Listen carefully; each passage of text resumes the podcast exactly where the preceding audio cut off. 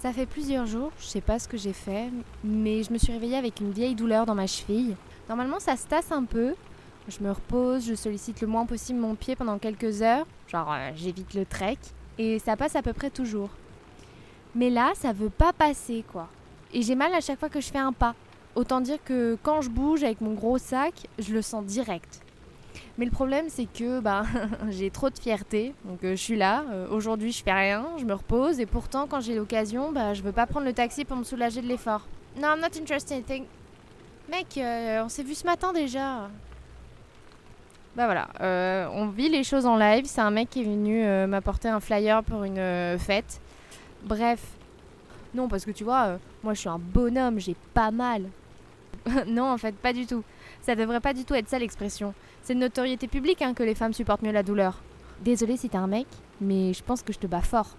Et que je peux te citer plein de nanas trop fortes qui te balayent aussi. On a une résistance à la douleur qui est phénoménale. En même temps, on est quand même génétiquement conçu pour qu'un truc de 3 à 4 kilos sorte de notre bide. Tu fais mieux? Bon, on n'est pas là pour parler de ce qu'on connaît pas. On verra si un jour ça m'arrive d'expulser un bébé. Pour aujourd'hui, on va se contenter de trouver des moyens pour prendre soin de soi quand on souffre. Et je sais pas si t'entends, au Sri Lanka, en ce moment, en tout cas sur la côte où je suis, il fait pas maxi beau. Et donc là, je suis vraiment au bord de la plage. Je sais pas si t'entends bien la mer, les vagues, qui sont très hautes et très fortes. Genre, elles font grave flipper. Elles m'ont fait boire plusieurs fois la tasse. Il y a même un moment où, j'étais dans l'eau, où, j'ai eu même peur à un moment de. ben, parce que tu sais, quand t'essayes de remonter parce que t'es pris dans une vague et, et j'y arrivais pas, j'étais oh là là, mais je vais mourir ici et en même temps, il pleut, donc ça fait une ambiance un peu, un peu sympa. Et donc là, je suis vraiment en train d'enregistrer mon podcast. Là, je te parle. Et en face, il y a des gens qui se baignent sous la pluie, donc c'est chouette.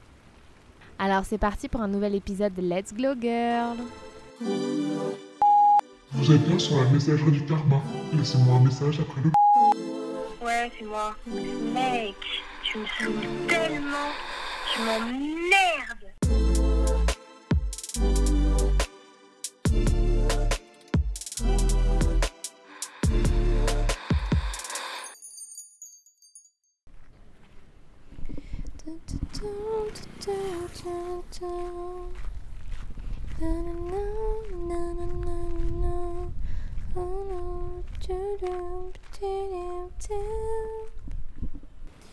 Je crois que c'est par là. Mais je suis vraiment une teubée quand je choisis mes auberges ou mes hôtels. Faut toujours que je les prenne éloignés de tout et que je me retrouve à marcher au moins 20 minutes. Coup de grâce, il y a deux jours, après la pluie, parce que j'étais dans la jungle, j'ai marché pendant un kilomètre dans de la boue. Oh bah j'ai fini par enlever les tongs, hein, ils le font bien ici, pourquoi pas moi? Plus je marche, plus je suis dans l'effort et plus la douleur elle s'estompe. Oh, comment c'est trop bien, c'est trop fort. On peut même se faire un petit footing. Oui, alors euh, peut-être pas Loulou. Mais c'est pas comme si t'aimais ça en plus à la base. Oui, mais maintenant que je sais que je peux plus en faire, peut-être que je pourrais aimer. Oh, t'es tordue ma pauvre fille. Mais ça m'inquiète un peu quand même cette histoire, parce que ce matin en me levant, j'ai boité pendant quelques minutes. Et ça, ça m'était pas arrivé depuis facilement euh, quelques mois. Je sais que je suis quand même au début de mon voyage et je me souviens pas avoir abusé. J'ai peut-être plus marché que d'habitude. J'ai peut-être marché un peu plus longtemps avec mon sac de 20 kilos sur le dos. Mais j'ai aussi un rapport un peu bizarre face à la douleur. C'est comme si elle me faisait un peu sentir vivante. Je me souviens que l'année dernière, alors que je boitais et tout, je suis sortie à plusieurs reprises toute la nuit avec mes copines. Déjà parce que j'avais besoin de sortir avec elles et d'aller danser, mais aussi de me prouver que la vie pouvait être normale même avec une blessure. Sauf que je faisais jamais attention à ma limite. Hein. À chaque fois, presque, je rentrais chez moi à cloche-pied tellement même le contact du sol, c'était pénible. Pareil avec le voyage. Je suis partie avec ma copine Charlotte à Édimbourg en Écosse au mois de février, le temps d'un week-end. Six mois après avoir été opérée, on peut se dire que ça va. Sincèrement, je sais pas comment j'aurais fait sans Charlotte, parce que dès la fin de la première journée, j'ai été en souffrance et j'avais besoin de son bras pour avancer. Le matin de prendre l'avion, donc trois jours après avoir gambadé un peu à droite et à gauche, c'était risible. J'arrivais presque plus à marcher sans grimacer. Mais c'était mon credo et ça l'a toujours été. Même si tu souffres, tu avances. Ah, sauf évidemment au début. Ah ouais, non, là c'était hardcore. Hein. Je suis quand même restée deux semaines avec une cheville en mille morceaux, attendant d'être opérée le temps que le chirurgien décide si opération il devait y avoir. Pour sa décharge, et c'est ce qu'on me répète quand je râle un peu trop, psy, mais en plein mois d'août, quand tout le monde est en vacances, c'est pas évident de trouver un bon chirurgien. Mais bon les gars, c'est des rigolos quand même, hein. on me dit d'attendre pour voir si ça peut potentiellement se réparer tout seul. Je souffre, mais alors le martyr, le moindre mouvement, ça me fracasse. Et quand on m'opère enfin, on me dit que l'opération a duré plus longtemps que prévu parce que c'était un carnage à l'intérieur. Ah, heureusement que j'ai toujours bien aimé les manèges à sensation, hein, parce qu'avec la médecine, faut pas avoir le vertige et avoir l'estomac bien accroché. Je me souviens de nuits où c'était impossible de dormir tellement j'avais mal, que les antidouleurs et tous les autres anti-trucs, ça marchait pas. Je regardais le plafond en me mordant les lèvres, tandis que mes larmes, elles ruisselaient sur mes joues. Mais ce qui est vrai, c'est que ça finit toujours par passer. Dans mon cas, en tout cas. Je peux pas parler pour tout le monde. C'est un truc qui est intéressant aussi, la façon dont on fait une confiance aveugle en la médecine. On n'y connaît tellement rien que t'emploies des combinaisons de mots chelous mais médicaux devant moi. Je suis tout de suite d'accord avec toi. J'étais comme ça au début. On opère? Ouais, go. Là, tu vois ta double fracture, elle se présente un peu comme ça. Nous sommes désolés d'interrompre la structure narrative de ce podcast pour un interlude live, un moment de panique. Oh putain, merde, il y a le mec. euh, Attendez, on va voir s'il s'arrête. Merde, il m'a vu. Nanana, j'étais comme ça au début. Oh putain, il est en train de se barrer. Génial. Alors, ça, c'est vraiment un moment iconique. C'est un mec incroyable. Attends, est-ce qu'il m'a vu? Non, il m'a pas vu. Et donc, du coup, il fait demi-tour? Oh putain, merde, il m'a vu, il fait demi-tour. Bon, alors, on va peut-être pas pouvoir. Je vais peut-être pas te raconter toute cette histoire. Putain, si, il arrive. Oh, fait chier. En gros, c'est un mec, hier, il est venu, il m'a mis de l'aloe vera sur le visage en mode euh, Vas-y, installe-toi, je t'en mets. Et j'étais là, bah, en fait, gros, non, je te connais pas, euh, vas-y, viens, arrête. Et, euh, et il s'est barré. Et en fait, il a fait son truc, il s'est barré, il a dit Je reviens demain avec une crème. Et le mec, en fait, ben, je pensais qu'il allait pas revenir. Et en fait, là, ben, je crois qu'il me tourne autour.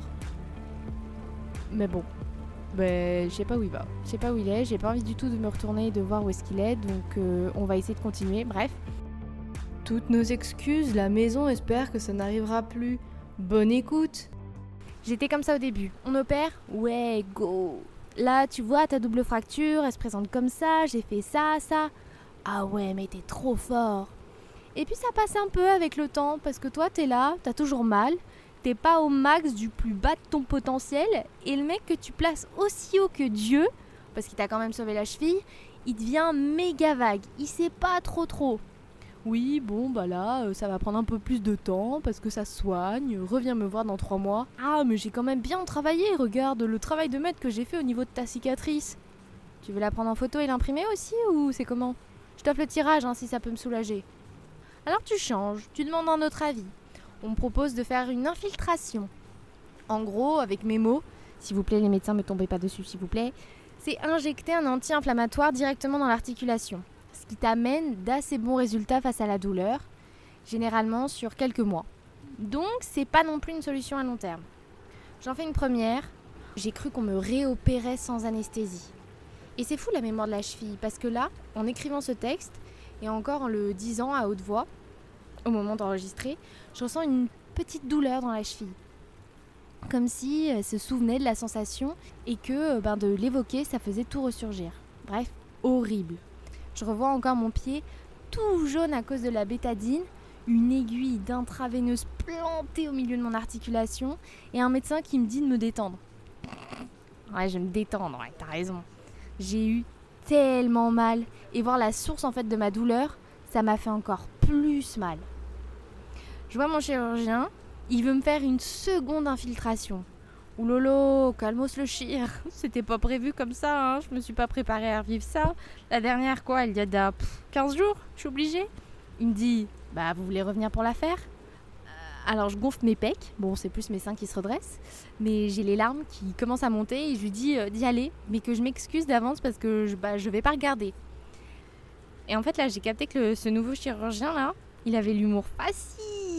Il me dit, bah alors, on m'a dit que vous étiez une fille courageuse, faut pas détourner le regard. Oh, je m'y attendais tellement pas à celle-là que je crois que vraiment je suis restée la bouche ouverte quelques secondes. Euh, euh, c'est pas parce que j'ai pas envie de voir ton aiguille me rentrer dans la cheville que je suis pas courageuse. J'ai regardé en l'air. Ah, je suis pas courageuse. Bah vas-y, fais-le et je te regarde. Je serre les dents. Euh, J'empêche toujours mes larmes de couler. Et en vrai, ça va. Maintenant que je connais ce que ça fait, ça passe. J'ai un truc un peu traumatique, je pense, parce que dès que je vois ma cheville avec un pansement ou encore des traces de la bétadine, n'importe quoi qui évoque un soin possiblement douloureux, je peux pas m'empêcher d'avoir trop de peine pour elle et de pleurer. Et c'est troublant la façon dont psychologiquement je me détache d'elle. C'est elle qui subit le traitement. La pauvre, elle a eu mal. Alors qu'en fait, euh, c'est ma cheville, c'est moi qui ai subi le traitement, c'est moi qui ai eu mal. Et c'est moi qui boite parce que le produit me fait effet. Et pourtant, je pense franchement avoir une tolérance à la douleur vachement élevée. Parce que le pied, ça va encore, hein, c'est une étape de ta vie. Euh, je sais qu'un jour, peut-être, j'en aurai plus. En vrai, je dis ça, mais je sais que c'est moyen vrai. Parce que je vais sans doute avoir de l'arthrose all my life. Mais bon, c'est ma vie maintenant.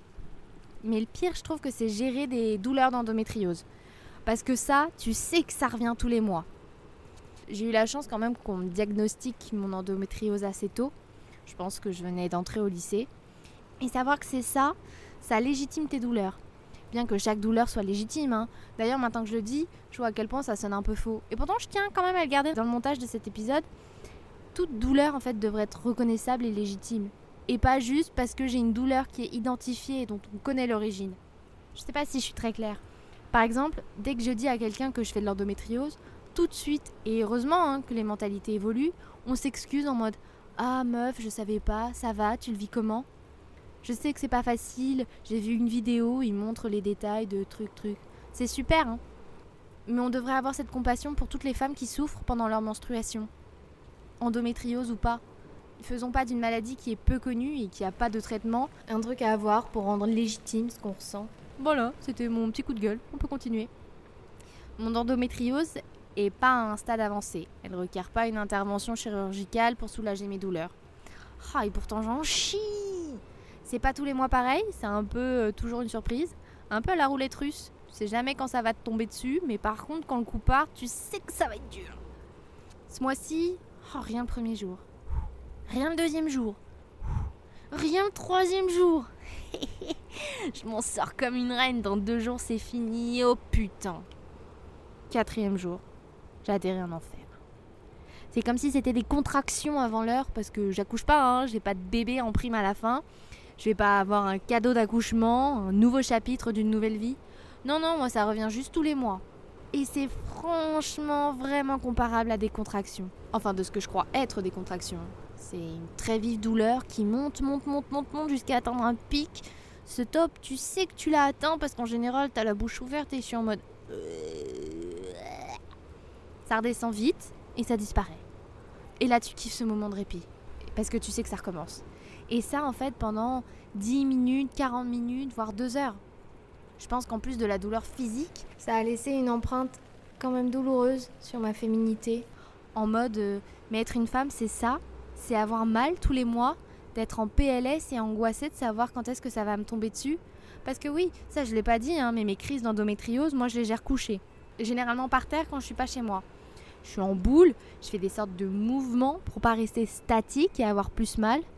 Ouais, je sais, c'est un peu bizarre, mais on gère comme on peut. hein.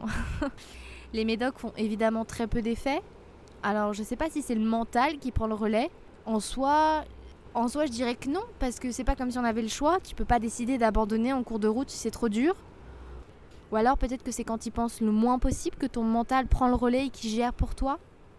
Par exemple, tu savais que pendant tes douleurs de règles intenses, il y a rien de mieux que se masser le clito? Ah ouais, non, c'est magique. Je te jure, essaye. Je suis partie en voyage un peu résignée. Je sais que je dois prendre le temps pour me reposer. Je sais qu'il y a beaucoup de trucs que je peux juste pas faire. Euh, un tour en montagne pour voir la vue, ça prend 1 heure, 1 heure 30, dénivelé qui ferait même pas peur à un môme. Ça, c'est ok. La grosse rando de la grosse montagne, c'est mort. Sauf qu'en fait, tu te rends compte qu'il y a que ça autour de toi quand tu voyages.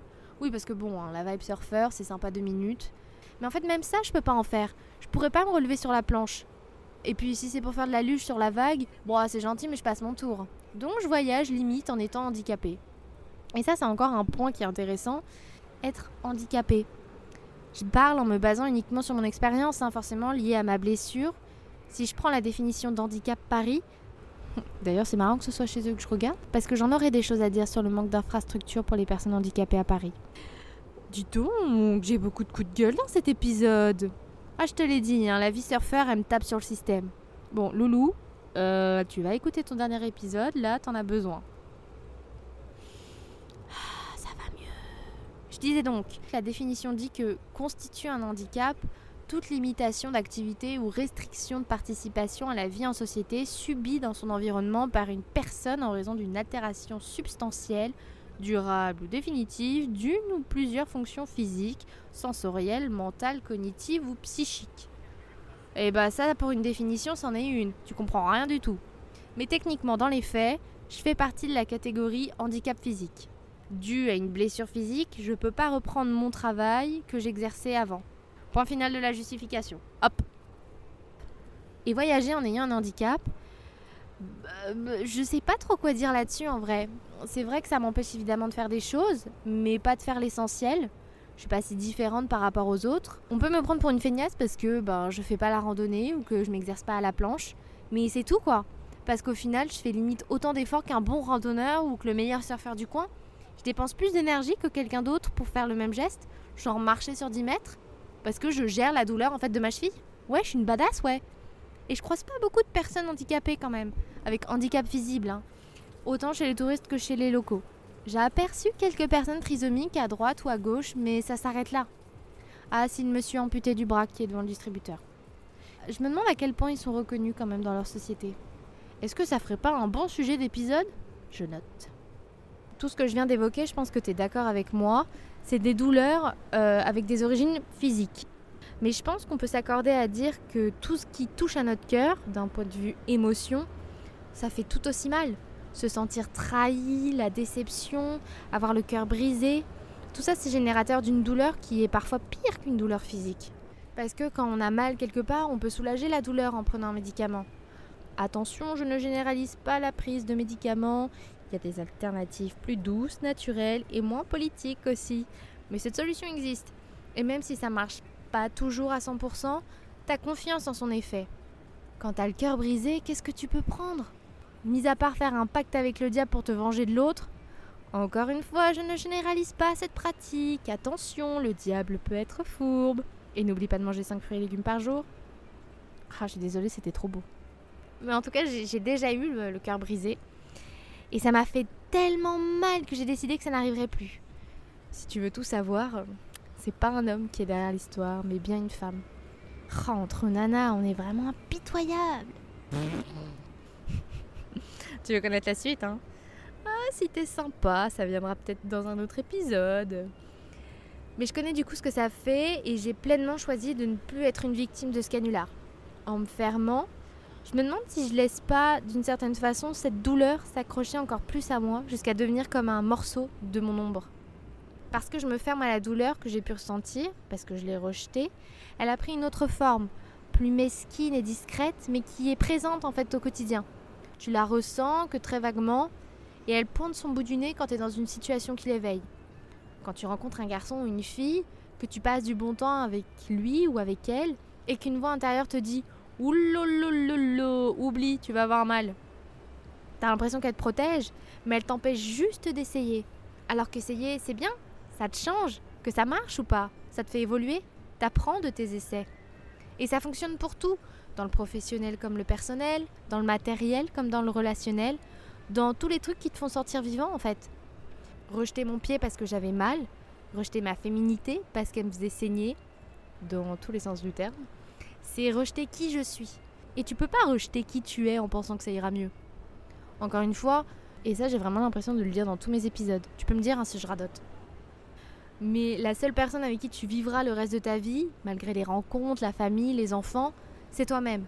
Quand tu te retrouves tout seul, il n'y a que toi et toi. Alors mon premier conseil pour prendre soin de soi, et je promets que les suivants seront peut-être un peu moins dramatiques, c'est de se pardonner. Pardonne aux autres ce qu'ils t'ont fait subir. Pardonne-toi d'avoir ressenti ce que tu as ressenti. Ça fait écho même avec le dernier épisode et celui encore d'avant.